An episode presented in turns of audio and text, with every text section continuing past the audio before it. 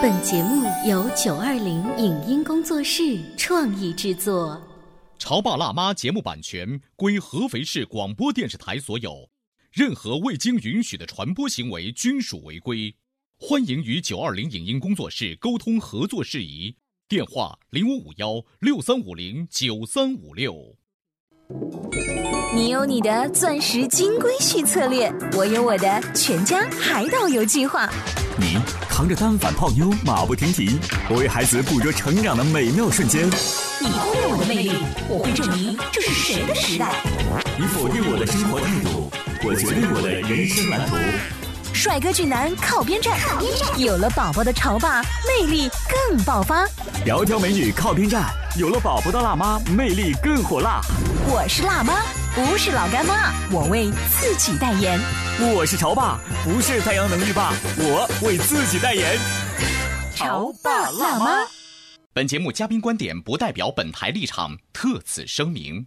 随着孩子渐渐长大，他们开始有了自己的想法。并有着强烈表达出来的意愿，可是家长的过分呵护可能会导致孩子过于懒惰，不愿独立思考解决问题。那么，引导孩子独立思考有哪些引导性的语言呢？对于孩子天马行空的问题，父母应该持有怎样的态度？有哪些寓教于乐的小游戏可以培养孩子独立思考的能力？欢迎收听八零后时尚育儿广播脱口秀《潮爸辣妈》。本期话题：引导孩子独立思考的语言技巧。欢迎收听八零后时尚育儿广播脱口秀，各位好，我是灵儿，我是小欧。今天直播间为大家请来了齐陶宇老师，欢迎，欢迎齐老师。我还记得当年在上这个生物课的时候，老师就告诉我们说，人和动物的最直接的区别，其中有一个最显著的一个特征，就是人类学会使用工具和学会思考。你知道使用工具很有意思哦，就是我们不是天生就会使用工具，是有一个偶然的机会，我们发现，哎，手上这块石头能够把那个东西给劈开。嗯，对。可是一个偶尔的一个动作，就会让我们觉得这就是一个东西，我们可以以后可以用之。对，你会发现没有，在这个解决问题的路径当中，你就是因为偶然得到，然后你尝试思考再解决问题。嗯，对啊。我们经常说一个孩子变得有灵性了，就是开悟了。就是一下子好像什么事都想明白了，甚至有一些很懵懂的孩子，在小的时候，家长觉得，你看就那个孩子啊，今天吵明天闹，啊，我曾经跟一些老师，包括一些家长玩过一个叫教育 GPS，GPS 是怎么玩法呢？我们先想想我们现在的孩子。嗯，很多家长就跟我说，可讨厌了，嗯，又闹人，还自私，还喜欢吵架，嗯，还还有点暴力倾向，还喜欢顶嘴。现在很多年轻的爸妈都会私下里吐槽孩子的这些陋习，就好似我们小时候没有这种陋习，对，就是对不对？就像我们看这熊孩子，一个个特别讨厌。有的时候你会发现，只要稍微他不满意，马上在地上撒泼打滚。比如说，妈妈，我要喝牛奶，嗯，我现在立刻马上就要喝。牛奶，且不管在什么地方。嗯，那如果家里面只有酸奶，不喝，我必须要喝那个牛奶。所以你看，我们会说这个孩子怎么那么不懂事儿啊？对，这这是跟谁学的呀？夫妻俩就吵架了，都是你教的儿 子，就是要演变成夫妻矛盾。对，有的时候我们会思考，那可能孩子就是一个很任性，就是一个特别不讲理的一个小孩儿。对，就是你会发现，我们家长讲了很多很多孩子的问题，然后我说我们继续玩这个 GPS，嗯现在。我们闭上眼睛休息，你过二十秒睁开眼睛，在想什么呢？这二十秒钟你想一个问题：十年后或者二十年后，你的孩子回家了，嗯，回家在当当当的敲门，敲门的时候，你希望看到一个什么样的孩子？嗯，哦，爸爸妈妈，包括一些老师都说了，呃，有些幼儿园老师非常希望自己的孩子培养好，包括一些园长，哎，特别好说的，说我希望我培养出来的孩子或者我们家的孩子，聪明。正直、善良、懂礼貌、有教养，而且呢有领导力、有气质啊，说了好多好的美好的词都用在那儿，那就是我们心目中的理想啊。但是我们怎么把那个一团糟的孩子，嗯，熊孩子，嗯，变成这样一个精英呢？这个把这孩子扔了，再重新捡一个。对，有有妈妈就在笑说，回炉吧，或者说。这是我们遗传的问题吗？他说都怪他爸。然后很多家长在那想，我们都在思考一个问题：我们其实小的时候也在那里，嗯，但是你看现在小欧也很优秀，灵儿也很优秀，你小时候一定也在爸妈认可的那个里面，只不过那个时候没有朋友圈跟这种自媒体，就是。跟电视和广播，所以你听不到他们的吐槽。没错，对，但是其实我们都曾经在那里，但是很多优秀的，甚至现在已经成为奥巴马也说他自己当年还吸大麻呢，嗯，他是不是也在那个位置？但是最终他会成长到这里，那是什么？他的思考，他的不断的思维能力的构建，然后帮他一步一步走到另外一个地方。哎，他会去反省这些事我不能做，是或者不是。上次灵儿就问我说，啊，是不是有一些词汇或者有一些方法？对，特别是一些句式，对这些句式不断的强化家长以及孩子，告诉他们说，这个就是在引导你自己思考。嗯，我们最经常说为什么呢？这为什么一问，不就是在思考吗？对，其实有很多的这种游戏的方式去做。孩子在，其实，在我们说十二岁之前，孩子其实还是要以游戏为主的教育。三到六岁就更明显了。但是，其实六到十二岁，孩子仍然喜欢玩，玩是孩子的天性。嗯，那我们就可以带孩子玩，玩什么呢？因为孩子说适合不适，你可以跟孩子玩，说我们说适合不适，啊，三四岁的孩子就可以开始了。你说，妈妈是个美女。不是恐龙，是对，然后他就可以说哦，我是人，我是男人，我不是女孩儿。然后他说哦，这是杯子啊，这不是椅子哦。其实他就在是和不是，这时候干嘛呢？帮他区分不同物质的性质。嗯，孩子其实在思考哦，为什么说这是椅子？它是可以坐的，不是可以站在上面的。看，他就开始知道我不能站在上面了。哦，你不断的带他去玩那，孩子慢慢去开始界定一些价值观。嗯，哦，但在下期的时候，我们再聊聊是和非的方法。嗯，啊，这可能也是在思考的一个层面啊，就是你是和不是带孩子去玩这个游戏的时候，孩子不断的在区分可不可以，不可以。嗯，那比方说举个例子，小明在打架。那你就可以问，打架是一个好办法吗？嗯，孩子如果经常玩这游戏，就会想，打架不是个好办法，因为疼，总是被打。对，因为他有一个是和不是，他希望达到后面那个不是。那么什么是呢？对他就会去思考，哎，什么是呢？啊，怎么样去更好呢？哎，他的思考就构建了，所以可以玩是和不是。它有点像是一个替换性的游戏。对，你只是把一开始妈妈说的“妈妈是个美女，不是恐龙”替换成了所有的东西。对，你会发现啊，人。不管是小孩还是大人，都是趋利而避害。对，这个是和不是呢，无非就是引导孩子什么对我是真正有利的，对，而什么对我其实是有害的，是无用的。对对。所以这种区分当中，孩子自然而然就会思考，形成辨别能力。那我给你讲一个替换的笑话，这是一个段子，真实的事情。我的小侄女有一天跟她妈妈后面学英文，妈妈说小狗用英文叫什么呀？她说 dog。那小猫叫什么呀？她想了一下说。道妹，为什么？道哥嘛，哥嘛，那么妹妹道妹嘛，他也是在玩替换的游戏。所有的大人就是拿这个做笑话，这也是替换嘛。其实你发现没有，孩子其实非常有趣，他在用他的经验，他习得的东西，然后去反映给你。那可能他不一定是对的或错的，因为我认为没有对错的之分，只是他思考的结果。可能在我们成年人的视角里，觉得好幼稚，好。傻，好可爱，好萌啊！但是实际上，在他的视角里，他觉得太正常不过了。那么我们在玩这个句式的时候，其实一个让他呃正常的认清自己的行为，嗯啊，正常认清我们自己。除了是和不是，还有啊，比方说和啊，或是我想吃橘子，或者是苹果，我想吃橘子和葡萄。啊，我想吃什么什么，这在用什么时候最有用呢？比方说孩子要闹着要东西的时候，他经常带他玩是和和或是的游戏时，你就可以跟他说，你今天只能选铅笔，嗯，或是玩具，嗯，哎，孩子就会知道我只能有一个，不是两个都可以哦，他就慢慢不去闹了。他说说我这个也要，我一定要要的时候，你说那我们再玩一下这个游戏。今天只能有一个，或者是这个，慢慢引导孩子去思考，就是不是所有东西我都可以占有的，我只能从中去选择。嗯那其实我想，这是不是一种解决方案的一种训练，一种途径的训练？就是有的时候小孩儿他说不嘛，我就要这个嘛。其实啊，一方面他确实是想要，对我们思考哈逻辑上；另外一方面呢，是他其实没有其他的备选方案。对如果他一旦有了备选方案，会不会他之前的那个坚持就变得不那么坚持呢？对，有可能这跟孩子的性格有关系。有遇到过很执着的孩子，我就是他。嗯，但这个时候，我觉得其实也没有什么问题。我觉得家长只要解决的是，第一，孩子为什么一定要这个？这也是个让他锻炼思考能力的机会。哎，你为什么喜欢他？跟妈妈聊聊。孩子可能会说一大堆你都听不懂的歪理，但是他就是喜欢他。有的孩子甚至说我不知道，我就是喜欢他。那好，你可以再问他，那你拿到他想做什么呢？嗯哎，孩子会说我要做什么做什么。也许这个想做什么就是他喜欢的原因。对，那你会说，那妈妈或者拿这个东西来替换他，你觉得好不好交换一下呢对，然后你就可以跟他去探讨。孩子大脑里会分析说，妈妈提供的这个和我这个比较起来，嗯我更想要谁？算了，要妈妈的那个吧。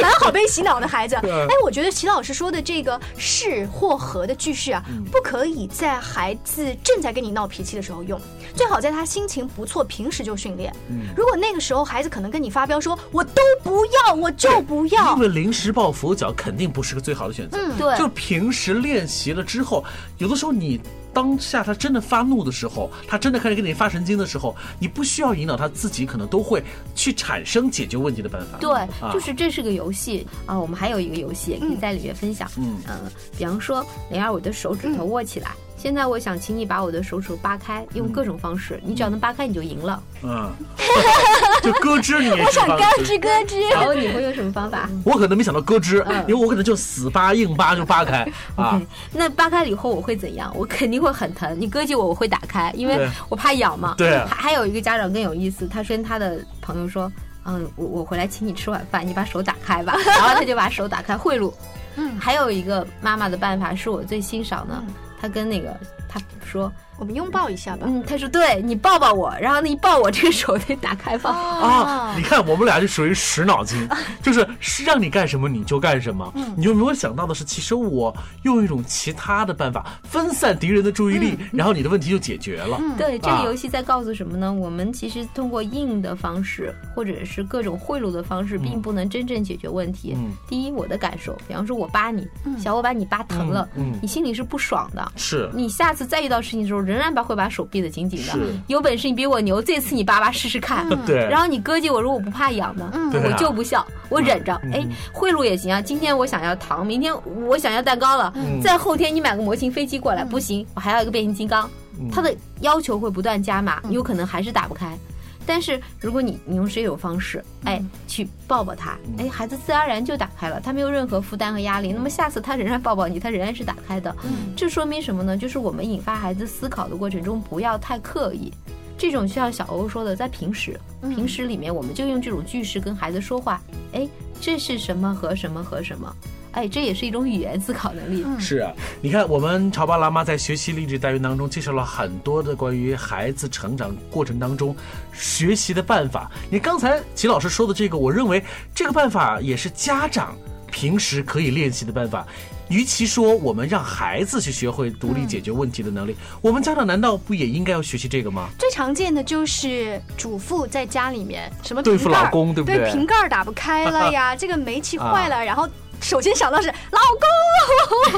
其实如果老公出差不在家或者怎么样，你除了就是远距离求助之外，有没有其他的方法？我用点餐的方式订饿了么。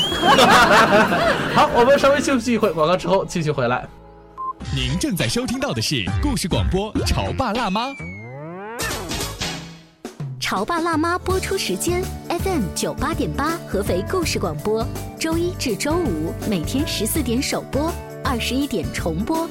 网络收听，请下载荔枝 FM、蜻蜓 FM、阿基米德、喜马拉雅、中国广播以及苹果 Podcasts，搜索“潮爸辣妈”订阅收听。微信公众号请搜索“潮爸辣妈俱乐部”，参与节目互动哦。潮爸到，辣妈到，准爸到，育儿专家，请。中国内地首档八零后时尚育儿广播脱口秀，陪你一起吐槽养育熊孩子的酸甜苦辣，陪你一起追忆自己曾经的小世界。潮爸辣妈。本节目嘉宾观点不代表本台立场，特此声明。随着孩子渐渐长大，他们开始有了自己的想法，并有着强烈表达出来的意愿。可是家长的过分呵护，可能会导致孩子过于懒惰，不愿独立思考解决问题。那么，引导孩子独立思考有哪些引导性的语言呢？对于孩子天马行空的问题，父母应该持有怎样的态度？有哪些寓教于乐的小游戏可以培养孩子独立思考的能力？欢迎收听八零后时尚育儿广播脱口秀《潮爸辣妈》，本期话题：引导孩子独立思考的语言技巧。稍微休息了一下，欢迎继续锁定《潮爸辣妈》的节目。小欧跟灵儿今天在直播间为大家请来了齐陶宇老师。今天呢，我们就学习力的话题继续拓展，要说到各位小朋友独立思考的能力。嗯，思考、动脑筋这样的话，很多家长都会引导。啊，宝宝，我们自己动动脑筋呀。然后孩子可能就会说。我不会，我不会，我想了，我想不出来，对，我好累。因为你说读，那我们动动脑筋啊。你这话对于孩子来说其实没有任何意义，嗯，除了是展示出你希望他自己想。这个命令以外，你并没有帮助孩子，因为我觉得“动脑筋”这三个字在脑子里面是抽象的，就好空洞。对，它不像说我给一个奶粉加一点水去搅拌这个动作这么具象。动脑筋，请问怎么动脑筋？就是我拿个搅拌棒在脑子里面吗？对对对。其实我们有的时候太过于的强调去锻炼什么东西，你就像有的玩具上面写的好清楚啊，这个玩具可以锻炼他的空间知觉能力啊，这个玩具可以锻炼他的逻辑思维能力。灵儿，你也看到，你经常带你的孩子玩，其实你在玩的过程中，你没有刻意的去想我在锻炼你什么，对吗？我可能觉得这个非常有趣，嗯，那这就是一种，其实教育是没有任何的这种形式的，嗯，你只要让孩子觉得很有趣，他在他慢慢慢慢的这个成长过程中就感受到了。上次节目不是聊到了你剪那个纸的例子，对，他通过你才在习得经验，他的思考能力就形成了。那你比方说，你那天如果这样说，是不是更好？因为你的边角是有限的，你。剪完了以后再剪，有的就毛掉了，对吗？你看，有些时候我们可以用这些边角来剪，对吗？但是不是全部的都要这样剪？嗯，因为再往上的时候，我们还没有别的方法呢。比方说，你描了以后，如果是我，我给它折哦，你描个痕迹，我就按它折嘛，折完了就会留痕迹。这方法果然更好，对，一下子就会。果然你是科大的高材生。就是你得告诉给孩子，就是妈妈的这个方法也只是方法中的一种。对，啊，呃，那如果你想要获得更多的方法的话，我们可以一起去探寻。对，就像你讲的，让让他来讲，哎，让他去想跟那个聪明的。一休一样，嗯，妈妈这种方法，你觉得，哎，刚才你觉得少剪两个边挺好，我还有没有更好的方法？还有没有更快的方法？哎，这时候我们可以去去想，去思考。哎，孩子可能会说，我这样剪，这样剪，这样剪。他在这个不断的解决问题的时候，他其实，你看各种方案就出现了。那他长大，不论他读书。还是他去做事，嗯，他就是一个非常有技巧的孩子。而且这个时候，我们要适时的扮演好演员的角色。哇，你好厉害啊，宝宝！你想的方法比我想的还要好啊。对，这就是思维力培养的另外一个技巧——鼓励。嗯，好，我们再回到刚才说的孩子的独立思考能力。我们把这个独立思考，好像看上去想的好像特别特别的高大上，但其实啊，在我们日常生活当中，处处都能够用得到。比如，就是我们之前的上半部分聊的，孩子任性，他特别淘气，他特别。只认定了一种东西，除了你觉得指责他是一个坏脾气的孩子之外的，你没有思考到另外一个问题吗？他可能真的是缺乏更好的解决方案。而这个时候呢，如果我们一味的责骂或一味的吐槽，并不能够帮助孩子啊。嗯。但如果我们能够适时的引导孩子，你宝贝，你看，你除了想要这个之外，你还想不想要其他的？或者是你有什么样一种方法能够让你获得满意？多一种方法，总归是多一条出路嘛。嗯，就是不要聚焦在只是课本上面的学习本身，生活很多当中的小例子都是在思考。而且我发现了，就是培养孩子思考的能力，不是今天你听完节目回去以后就尝试了一下，第三天就能成功的。对，这一定是一个慢慢的过程。而且如果你的孩子没有跟着你长时间变成一个爱动脑筋的孩子，你在试我们的方法，第一次、第二次会失败。如果你说再试试吧。嗯，你说，呃，妈妈也不知道，他可能就立马跟你发飙了。但是如果一个孩子经常动脑筋，你说再试试吧，他觉得这是理所应当的事情。是。对，嗯，其实有的时候就像刚才你莲儿说的，我们在刚才讲了有些词汇的句式，说了是和不是，嗯和或者是或是，嗯，那还有有些全部啊，包括你刚才说的在试试的时候，因为有些时候啊，你会说有些时候我觉得这样剪比较好，嗯。但有些时候我觉得可能那样会更好，嗯。你自己要给他做一个引导，嗯你也不要把孩子想的他太厉害，因为孩子会觉得很恐惧。面对困难，我们成年人也恐惧。那么我们成年人可以做一个很好的示范，有些时候我会这样，有些时候会那样。那个孩子就会说，有些时候我会这样，嗯然后还有或者大部分时候我会怎么样、啊？全部时间你会怎么样？这些句式是可以在有些讲话的言语里面不断给孩子去形成这种概念，那么就引发孩子在遇到一些具体的事情的时候，运用这种句式的这种语言技巧来形成思考，暗示他形成对思考。是，而且我发现了，就是孩子有的时候啊，他会说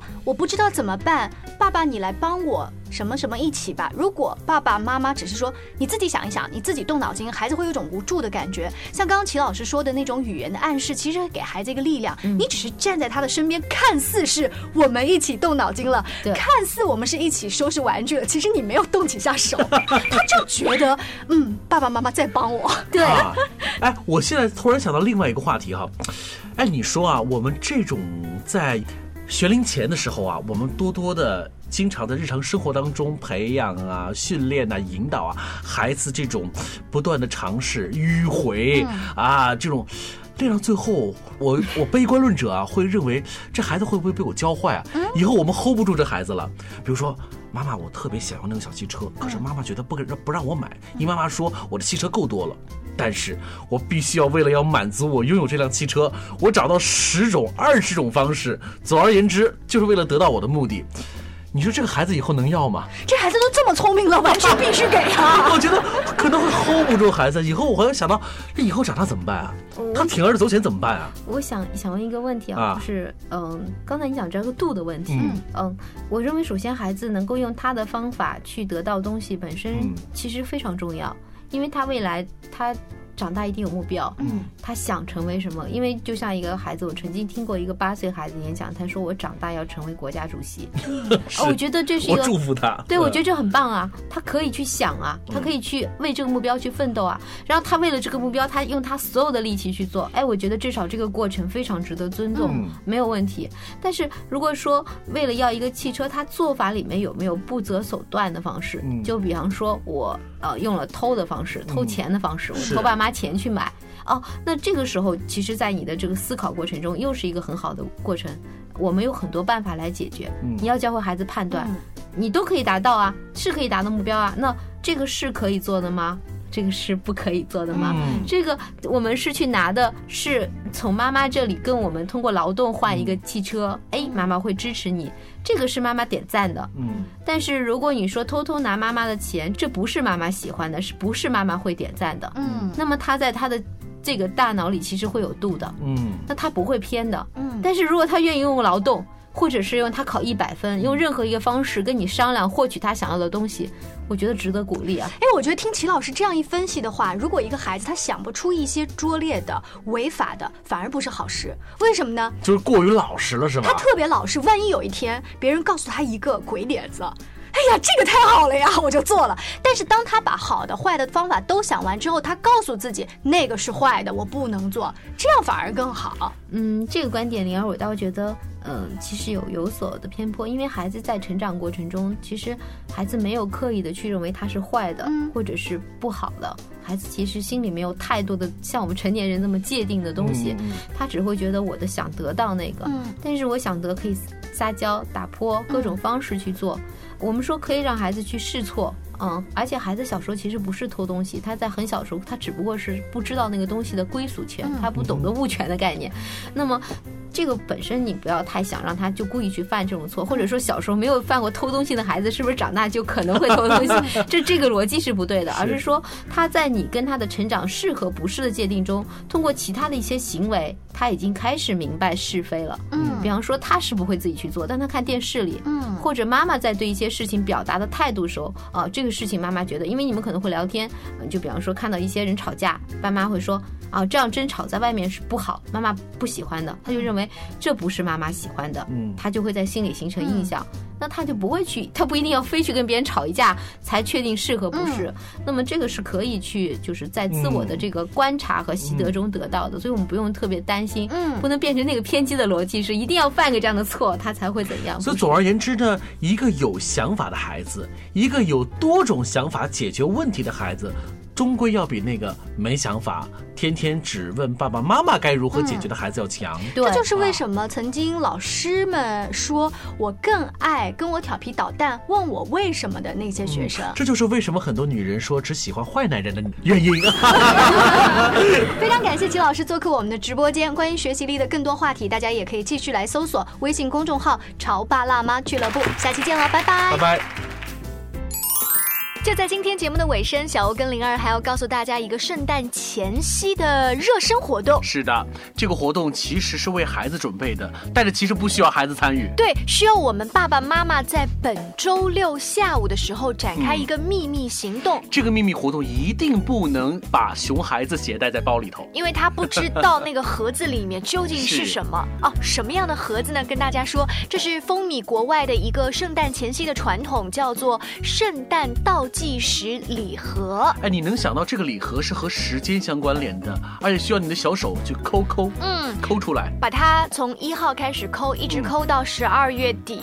我想创作这种小游戏的人的心思是什么呢？就是让孩子的这种期待啊变得更加的直观。嗯，这两天呢，通过我们潮爸辣妈微信公众号“潮爸辣妈俱乐部”报名的很多听众啊，就展开了一些议论。比如说，灵儿，那我在里面到底放什么比较好？那其实我们在这儿说，国外的传统是放巧克力和糖果比较多，是。但你也可以放一些很小的小玩具，或者是小。头绳啊，或者是一个小蝴蝶结，按照你们家孩子的一个喜好。对，像我今天来做节目之前，就已经在超市里采购了一圈。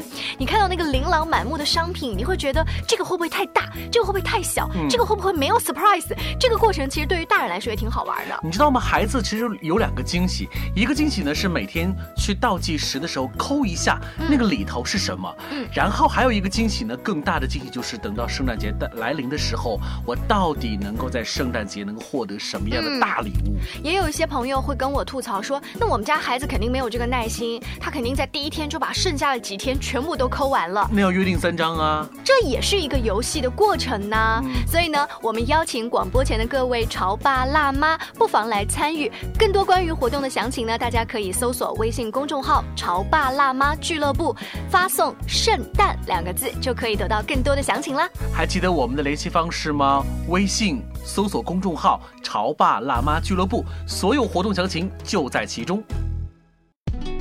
以上节目由九二零影音工作室创意制作，感谢您的收听。